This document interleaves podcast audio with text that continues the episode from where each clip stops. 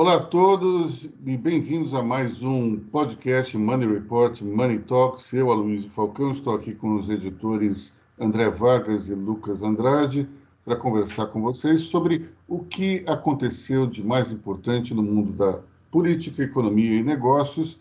E vamos começar pelo grande assunto da semana, a campanha da Natura para o Dia dos Pais, que teve bastante repercussão por um detalhe, digamos, inusitado, foi a utilização é, de Tami Miranda como um dos personagens.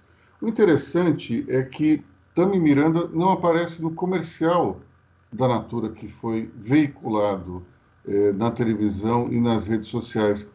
É, Tami Miranda aparece apenas como um depoimento gravado dentro é, de uma ação mais voltada para as redes sociais. Portanto, é interessante essa, toda essa discussão em torno se um homem trans pode ser ou não é, citado numa campanha publicitária quando ele não foi citado. O que, é que vocês acham, meus amigos? É, eu acho que é, é quem está quem tá esperneando com isso é, é, como você colocou, é como saiu em Money Report, quer dizer, é quem não consome os produtos. Quer dizer, é um sujeito que não está nem aí para o, objeto do, do, do, o objeto e o objetivo da campanha da Natura e só entra naquela conta da tal da tal e vaga guerra cultural, da tal e vaga guerra pelos valores conservadores. Tami Miranda é uma celebridade, uma pessoa simpática, que está lá, está tentando exercer a paternidade como qualquer um que é pai ou mãe, com seus erros e acertos, e, e tá, estão tentando massacrar o sujeito. Eu acho que é um, um, uma grande perda de tempo. Na verdade, quem ganha com isso é a empresa, é a Natura, que, que lucrou com isso institucionalmente, tendo uma postura progressista. Eu acho que é, é, só mais barulho de internet, não que não seja importante, não que não seja importante discutir a questão. É interessante, porque a Natura ela foi a ação mais valorizada da semana e a única razão para que isso acontecesse foi justamente a campanha. Não foi divulgada nenhuma informação específica sobre a empresa, simplesmente foi uma reação à, à atitude de, de alguma maneira, se trabalhar o tema inclusão dentro do, dentro do marketing da companhia. E muito interessante como os investidores olham com cada vez com mais simpatia empresas que de alguma maneira estão ligadas à inclusão, à governança e também ao meio ambiente. A Natura, de uma certa forma, é, é aquela companhia que tem esses três vetores muito fortes na sua condução. Mas me chama muito a atenção o fato de que a celeuma toda foi criada por pessoas que não viram o comercial que acharam que, uh, que o personagem Tami Miranda estava no, na peça de 30 ou de 60 segundos que foi veiculada na televisão e não foi. É, é elas, é, é, é interessante perceber como a gente tem no Brasil hoje um, uma, um rastilho de pólvora que se cria nas redes sociais, grandes discussões, sendo que é, não se vê o, o início é, dessa discussão. Eu lembro é, de, uma, de um vídeo que foi gravado por uma cantora. Quem é a cantora daquela música Catedrais? Mesmo Zélia Duncan, né?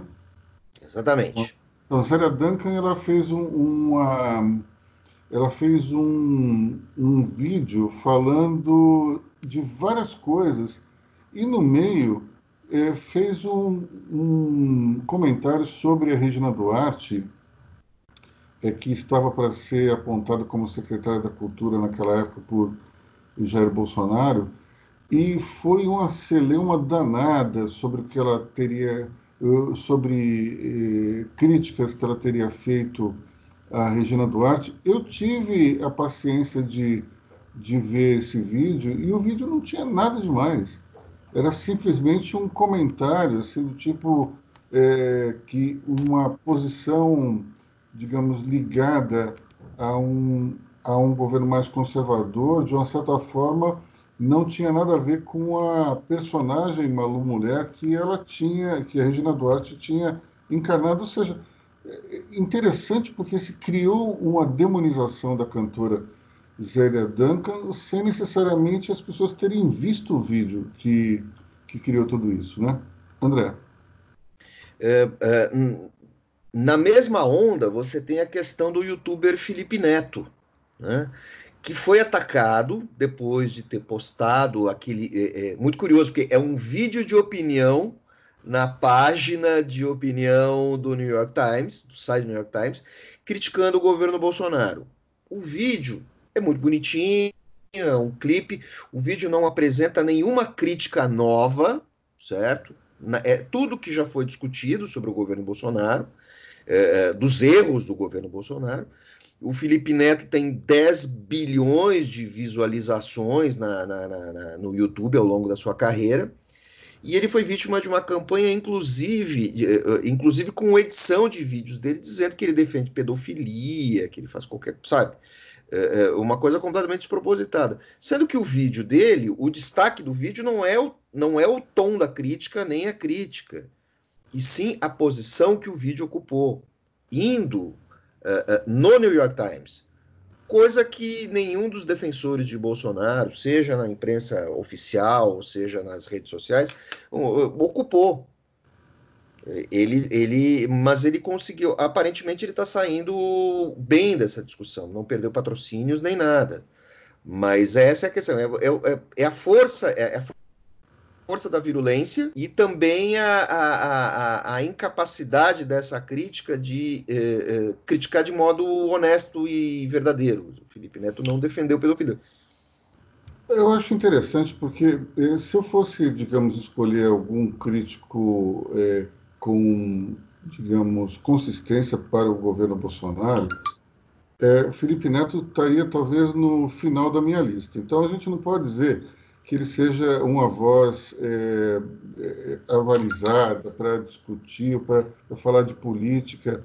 Eu, sinceramente, acho que ele talvez seja um dos mais desqualificados nesse assunto. Então, a culpa, na verdade, não é do Felipe é, Neto, foi do, do New York Times que deu uma posição de destaque a ele que, sinceramente, é, é muito complicado. Assim, é, é a mesma coisa que a gente, sei lá, é, usar um, uma pessoa, sei lá, vamos supor que a Folha de São Paulo é, utilize, não sei, um, um humorista meio desconhecido, é, é, ou melhor, conhecido dos Estados Unidos, mas de alguma maneira é, não ligado à, à, linha política, para comentar é, o que está com o governo Trump, sem ter muito muita base para isso, enfim.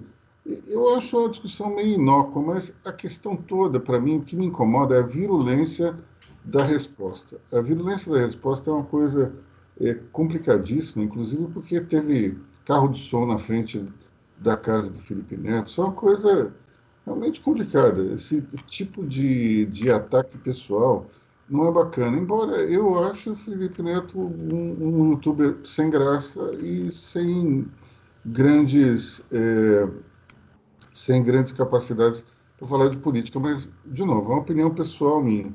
Mas acredito que é, é, essa, esse mundo de ficar reagindo a qualquer crítica a Bolsonaro é completamente irreal. Assim, as pessoas não têm que conviver com o contraditório. É, partir para agressão, pura e simples, porque alguém fala algo que não te agrada, é um sinônimo de ignorância, né? As pessoas não conseguem reagir com ideias e, partem para uma violência que não tudo bem, não é um soco na cara, mas você fazer algo desse gênero, esse bullying virtual e até até físico, né?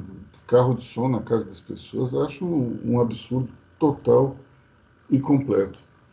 Bom, falando em Bolsonaro, nós tivemos o presidente fazendo campanha já, né? 2022 está meio longe, mas aparentemente ele já está eh, viajando pelo país, apesar de, de ter passado maus bocados pela, pela contaminação. Como é que é isso, Lucas?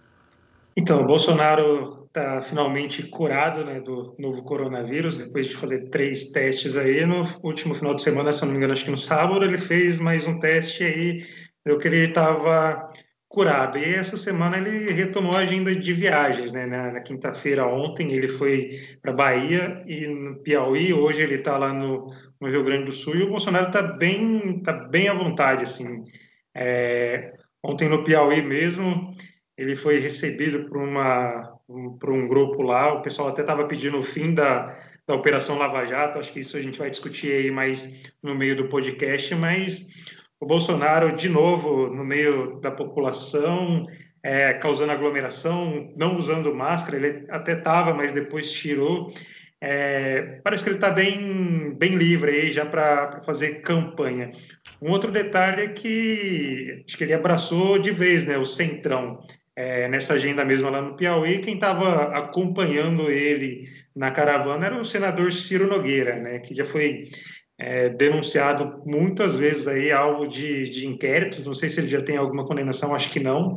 É, mas está muito alinhado com, com o Centrão. O Bolsonaro cada vez mais nesse lado mais, mais pragmático, né, tentando melhorar a articulação no Congresso. Bom, do ponto de vista prático, o Bolsonaro ficar com máscara ou sem máscara dá na mesma, porque ele já foi contaminado e, portanto, ele está imune, né? Mas é, é, o exemplo é ruim. Ele não, não, pode ficar sem máscara, porque, afinal de contas, é, esse é um instrumento importantíssimo no combate à, à pandemia. Agora, em relação ao Centrão, Lucas, não teve um movimento aí de MDB sair do Centrão? Tem um... Como é que foi isso aí? Conta pra gente. Isso acho que tem mais está é, tá mais ligado com a sucessão na Câmara, né? Rodrigo Maia ele não vai é, conseguir continuar no cargo e então assim já está essas articulações. O centrão, quem tá, quem ganhou evidência é o Arthur Lira, que é mais ligado ao Bolsonaro, né? Mais ligado é, ao, ao presidente. Eu acho que a movimentação tem muito mais a ver com essa sucessão na presidência da Câmara do que simplesmente apoio do governo. Acho que assim, nas pautas econômicas, o governo vai ter apoio no Congresso.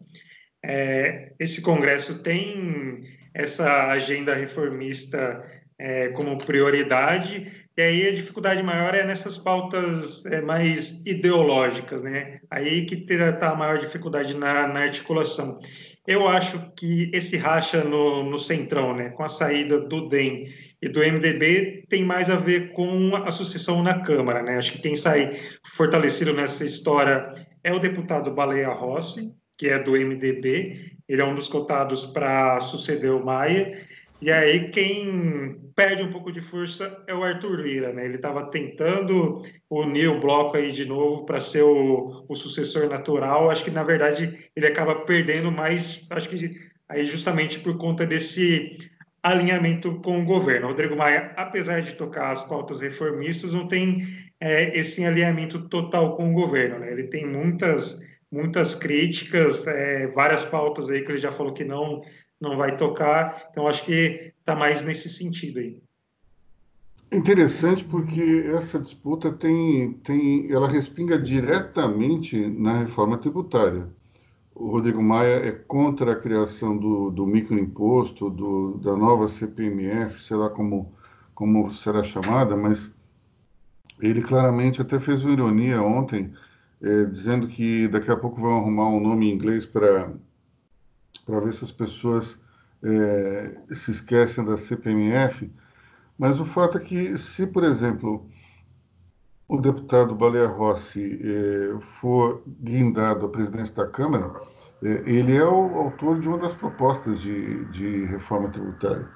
Inclusive, uma, a reforma que, é, que se fala mais porque foi, na prática, redigida pelo Benarapi. Então, é, é interessante porque a gente tem, a gente está num quadrante perigoso para o governo, porque tanto um como o outro são totalmente contrários à ideia da, da nova CPMF e, e as propostas que eles defendem, eles é, são propostas que atingem o setor de serviços perigosamente a gente já falou isso na semana passada, na retrasada, eu vou repetir. Se essa proposta passar, o setor de serviços vai ter um aumento de carga tributária gigantesco. Ele vai passar de 8,65% para 25% ou 30%, isso sem o imposto de renda. Apenas com a combinação dos impostos municipais e federais. Então é um negócio complicadíssimo. E, e é, para você ter uma ideia, aqui em São Paulo, é, a combinação de todos os impostos, incluindo imposto de renda, dá 16,3% para empresas de serviços. Então, você imagina qual é o tamanho que isso causa, o estrago que isso causa no fluxo de caixa das empresas e o estímulo que vai haver para a sonegação eh, de impostos ou a inadimplência pura e simples, né? Vai ser complicadíssimo. Enfim, eh, ainda no ainda no fronte político, nós tivemos aí duas questões interessantes envolvendo grandes nomes do PSDB, que é o ex-governador Geraldo Alckmin, ex-governador e atual senador José Serra. Quem fala sobre o assunto, André? Bom, vamos lá. Uh, de certa forma, até surpreendeu uh, na, no, ao longo do mês essa, essa denúncia contra o Serra. Né? Uh, e depois a denúncia contra o Alckmin também, que são denúncias tardias. A denúncia contra o Alckmin a gente consegue entender porque ela andou depois que o Alckmin, ah, em 2018, ele deixou o governo do estado para concorrer à presidência, então ele perdeu o foro privilegiado, a denúncia andou e ele está ali se complicando. Parte da denúncia já caducou, que são uh, fatos ocorridos uh, em, até 2010, então, isso já caducou, mas ele está em maus lençóis. No caso do Serra, o que aconteceu foi o mais curioso, porque parte da denúncia pode ter caducado, mas uh, assim que a denúncia foi acatada, o, o presidente do STF, o Toffoli, uh, jogou o caso para o STF e para a Justiça Eleitoral também, onde o relator é o Gilmar Mendes. Ah, o Ministério Público alegou que a investigação poderia continuar, certo? Porque o julgamento do mérito seria no STF. O que aconteceu?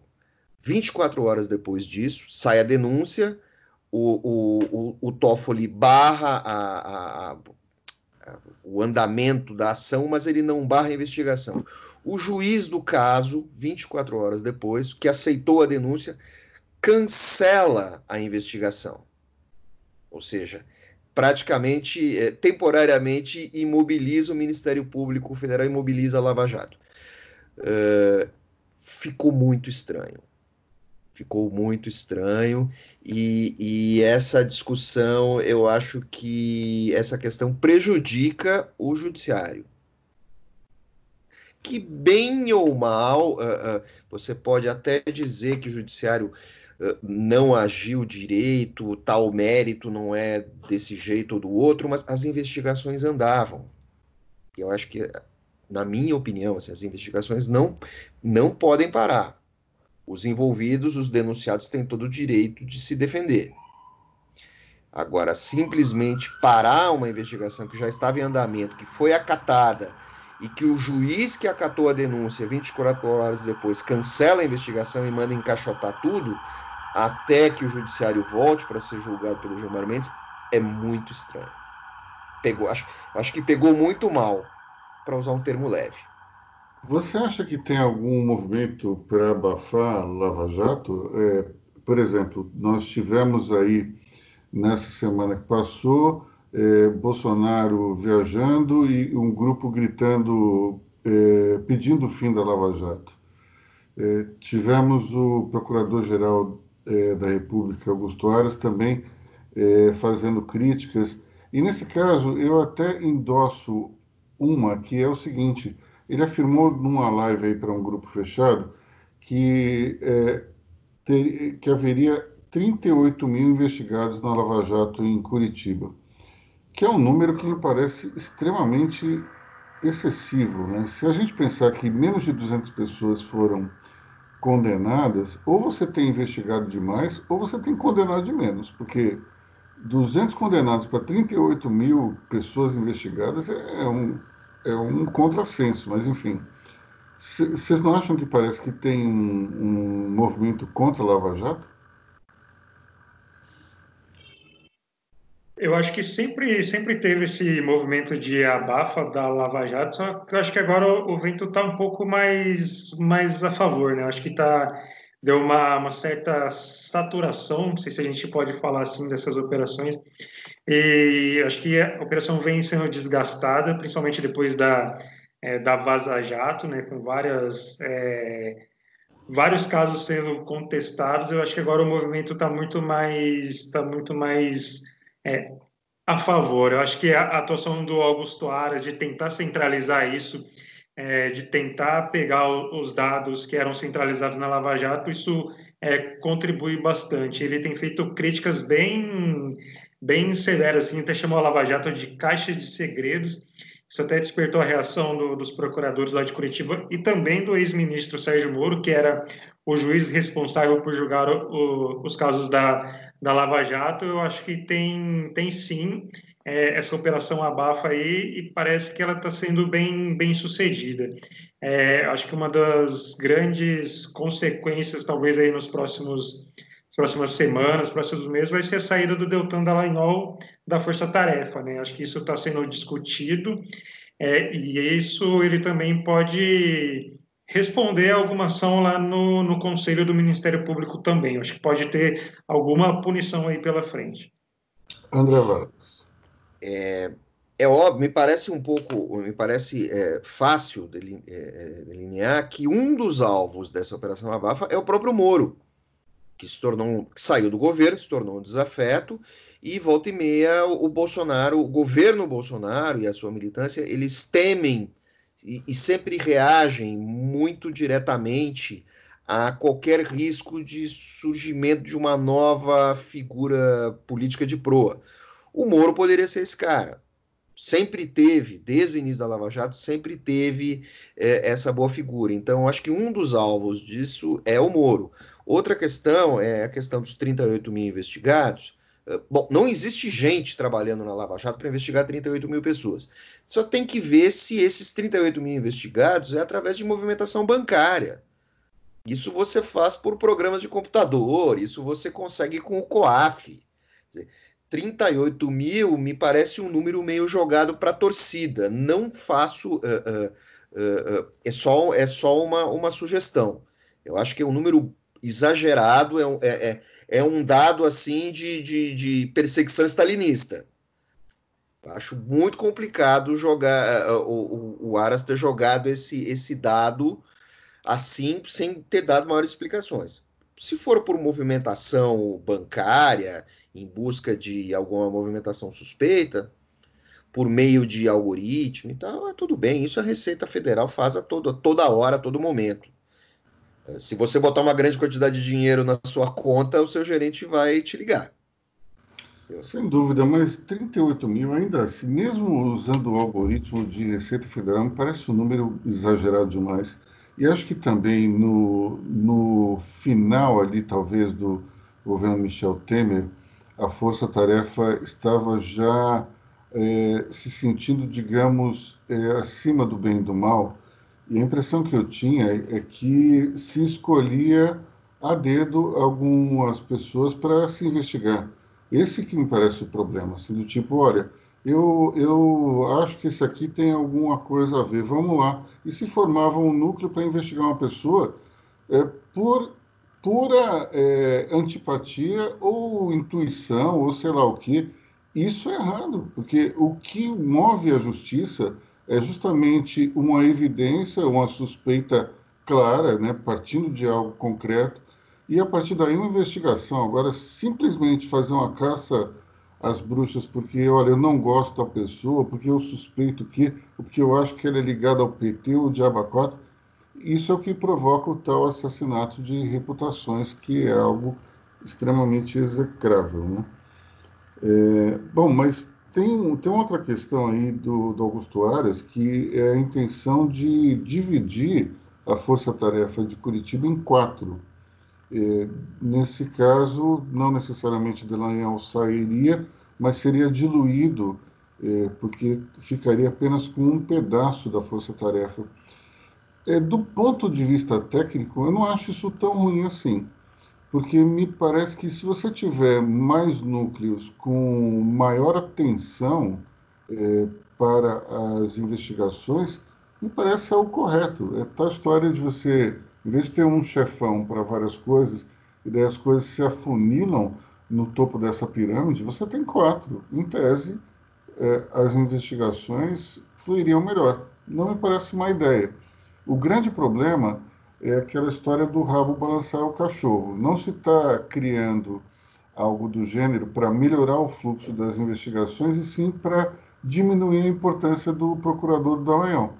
É, e nesse caso, aí, aí vai a crítica.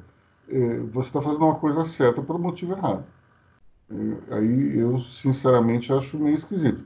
Embora tenha sérias reservas em relação à atuação do procurador Deltan Dallagnol, nesse caso, o procurador-geral está fazendo algo que, em tese, é correto do ponto de vista técnico, mas o propósito não é esse. O propósito é só diminuir o Dallagnol. Lucas. Eu acho que é nessa linha mesmo, assim, o que está em jogo aí não é uma é um debate para aperfeiçoar, aprimorar a operação. É simplesmente uma queda de braço entre o pessoal de Curitiba e o Augusto Aras. Assim, eles estão nessa queda de braço aí e, pelo visto, o Aras está tá saindo fortalecido nessa discussão, nesse debate. André. É, no passado eu tive muito contato com promotores de justiça, não no caso da Lava Jato, é lógico, mas é, é o que acontece é, nesse universo é, é, a questão da integração. E, to, a todo momento existem 500 mil investigações dos ministérios públicos em andamento. É, por questões operacionais, ou de vaidade política, ou de bastidor, ou de simpatia, ou de eficiência, essas operações elas nem sempre convergem. O que me parece é o seguinte: ao, ao separar os núcleos da Lava Jato, que não tem nenhum problema, eh, talvez a, a questão toda seria assim: isso pode ser feito de qualquer maneira. O que deve ser discutido é o seguinte: vai ter uma integração no topo se, se fios de meadas se conectarem? Certo? É só isso. Se você tiver fios de meada que se conectam e os promotores conseguirem, tiverem é, condições operacionais de conectar tudo isso com troca de informações, beleza, pode ser o núcleo pode ser estilhaçado, porque os promotores trocam informações entre si a todo momento. Esses caras fizeram concurso junto, trabalharam juntos, todos se conhecem, mesmo tendo um grande núcleo de promotores. Então isso não é problema. A questão toda é assim: se for possível, pode ser integrado numa ação maior ou para pegar alguém que atue em outros delitos de uma maneira mais ampla. Se isso continuar sendo possível, tudo bem. Se não, está uh, se agindo errado. Olha, é eu, a grande crítica que eu faço à, à Lava Jato é que é, a Lava Jato virou sinônimo de combate generalizado à corrupção. E a corrupção, ela é extremamente sofisticada e ela age de maneira. É, a, a gente tem que esquecer o corrupto brucutu do passado, aquele cara que vinha com um envelope cheio de dinheiro, uma mala de dinheiro e botava é, na, na mão da autoridade e, e daí fazia o que queria. A corrupção atual ela é extremamente é, diferente porque ela entra em meandros é, que é, justamente aquelas zonas cinzentas da lei que coíbe qualquer tipo é, de maracutaia. Então, é, quando eu falo em sofisticação, é porque entra em aspectos e detalhes técnicos que não são fáceis de entender. Portanto, quando você tem um sujeito que começou é, a fazer uma investigação de roubo, de superfaturamento de operações na Petrobras para se gerar caixa e, um, um, e repassar esse dinheiro para políticos e outras pessoas, isso é uma coisa. Agora, quando você vai, por exemplo, para situações nas quais existem manipulações contábeis, financeiras de uma determinada empresa, é um outro expertise completamente diferente. Quando você vai para um mercado é, é, para ficar na área de energia entre petróleo e gás, já tem uma diferença enorme. Então, o, nós temos quantas, é, quantas fases na Lava Jato? 50 já ou não? Acho que mais de 50 seguramente, assim, acho que perdeu de conta já.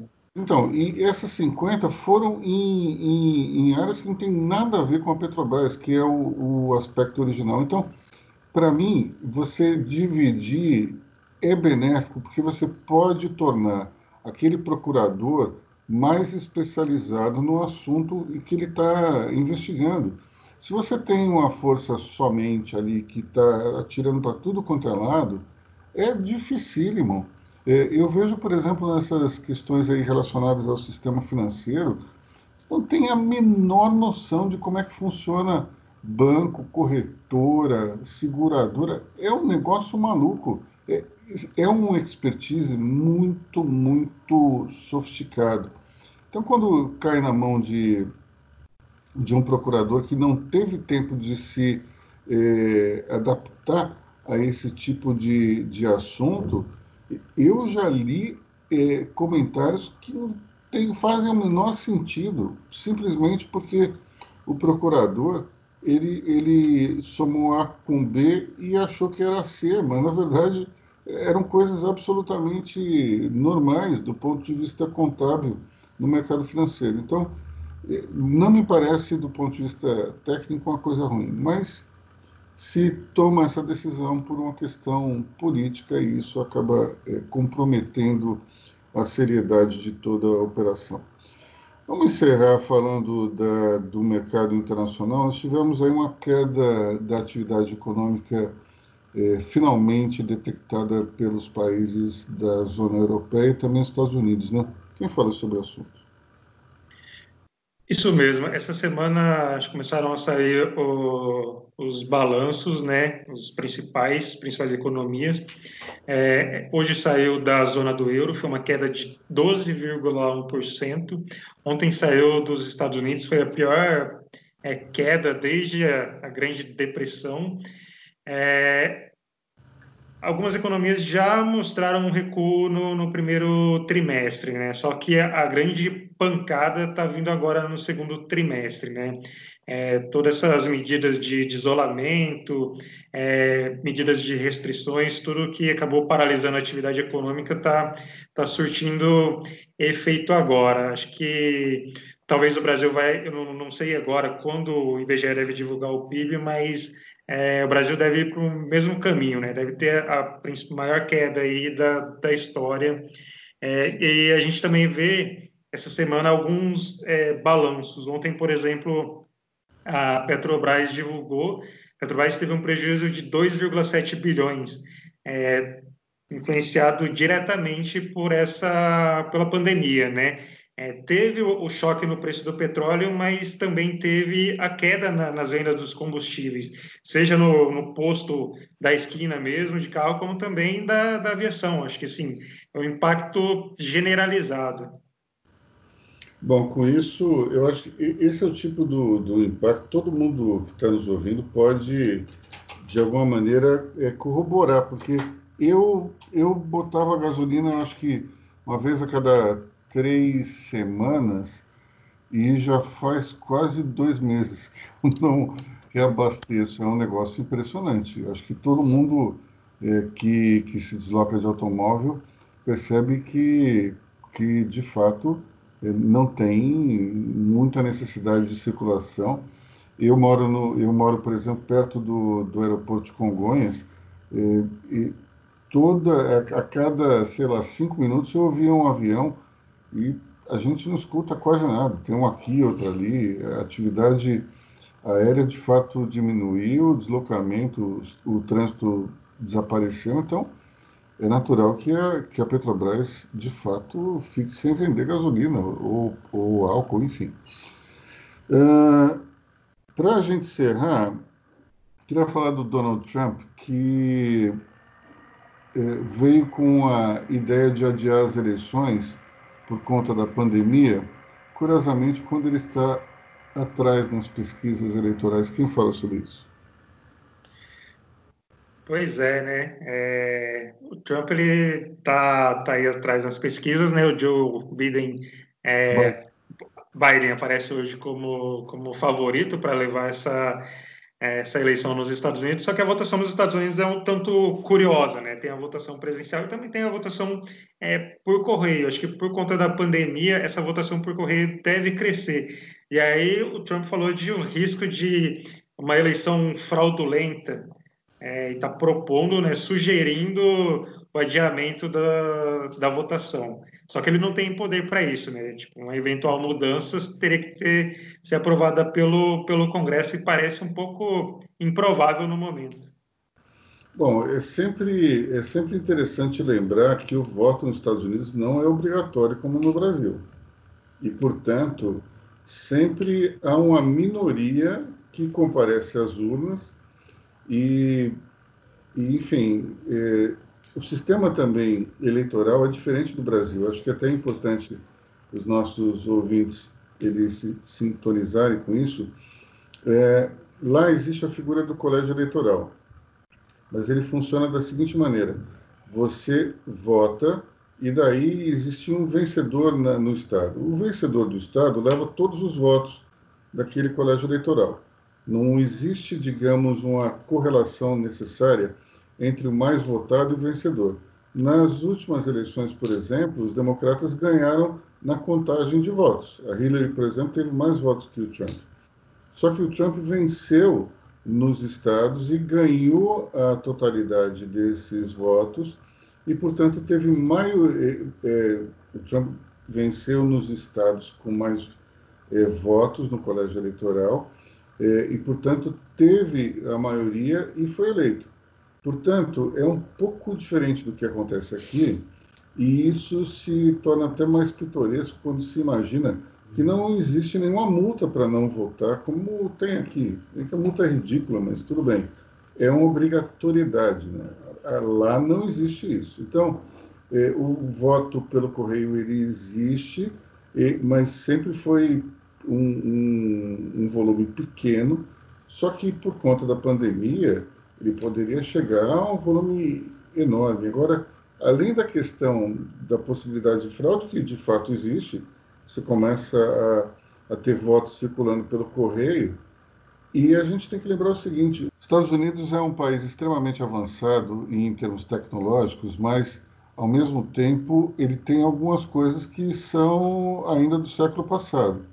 Então, por exemplo, a, a votação ela não é eletrônica, ela é no papel. Tem alguns locais que possuem máquinas eletrônicas, mas eh, não é um número exatamente muito grande.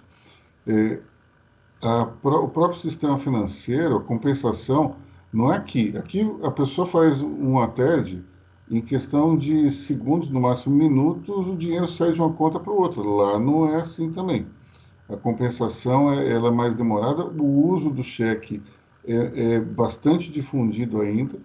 Então, é, tem certas coisas nos Estados Unidos que não são como no Brasil. E a eleição é um caso. A eleição você não tem um resultado imediato como a gente tem aqui. Demora um pouco. Se faz prognósticos e tal. No próprio dia, você tem uma, uma projeção que dá para está é, tá dentro da margem é, de erro e, portanto, até os candidatos é, é admitem derrota e tal, mas, é, de fato, quando você começa a ver um monte de papel zanzando para lá e para cá no correio, pode ter fraude, por que não? Só que é interessante, né? Como no caso do Aras, você faz uma, você tem uma observação correta, mas o motivo ele é outro. Né? Do mesmo jeito que o Trump diz, Olha, pode haver fraude, pode mesmo. É curioso porque esse argumento só surge quando ele está 15 pontos atrás do Joe Biden. Quer dizer, se ele tivesse com 15 pontos à frente, ele faria a mesma observação? Acho que não, né? E o curioso também é que o Trump o tempo todo minimizando a pandemia, dando declarações contraditórias, e agora ele está querendo usar a pandemia como uma coisa a favor dele, né? Então, assim, quando interessa, vamos, vamos usar o argumento. Bom, eu queria finalizar o nosso podcast com, com é, uma discussão que acho que está bastante forte aqui em São Paulo, que é a reabertura dos restaurantes. Os donos de restaurantes estão absolutamente revoltados com o governador João Dória, porque é, eles consideram que esse regime de abertura de quatro horas é, no caso dos restaurantes que dão para a rua, e, e mesmo para os do shopping, né, funcionando num horário diferente, que isso é, apenas eleva os custos e ainda não traz a receita. Estão nem reclamando da questão do, do isolamento, menos pessoas que podem frequentar o estabelecimento. A questão toda é o seguinte: se eles pudessem esticar um pouco mais e, e, e pelo menos trabalhar um turno inteiro, é, isso suavizaria os impactos da, da pandemia nos seus faturamentos e a gente tem que entender é, o desespero desses empreendedores que querem é, manter os seus negócios de pé. É, Para mim, o que eu percebo, a população de São Paulo tem respeitado o isolamento social, a quarentena, de uma, de uma forma exemplar. Os índices de isolamento hoje são muito parecidos é, com os observados na época em que tudo estava fechado mesmo. Então, é, com home office, com, com aulas é, remotas, né, os estudantes estão falando com seus professores pelo computador, me parece que existe um, uma, um cumprimento a essas regras de isolamento muito forte e abriam os restaurantes mais quatro horas, sinceramente, acho que não, não faria mal a ninguém. E sempre existe a possibilidade de trancar tudo de novo. Como houve, por exemplo, no, no Rio Grande do Sul, teve um repique, se trancou. Então, o que eu acho interessante é o seguinte: os empresários do setor querem uma chance de trabalhar um pouco mais. O governador poderia dar essa chance. Se por acaso tem algum repique nos números, simplesmente volta atrás, fecha. É, mas, pelo que eu estou observando do, do número de isolamento social, é impressionante, as pessoas estão respeitando isso. Então, acredito que seria interessante, governador Dória, é, pelo menos considerar essa hipótese. Então é isso, né, pessoal? Acho que a gente já gastou demais o tempo dos nossos ouvintes, quase 50 minutos de gravação. E ficamos por aqui. Eu, Aloysio Falcão, digo adeus para vocês, bom fim de semana, até, até a próxima sexta-feira. E os nossos colegas aqui fazem o mesmo. Tchau, tchau, bom fim de semana. Pessoal, até a semana que vem, bom final de semana. É isso aí, pessoal. Até a próxima.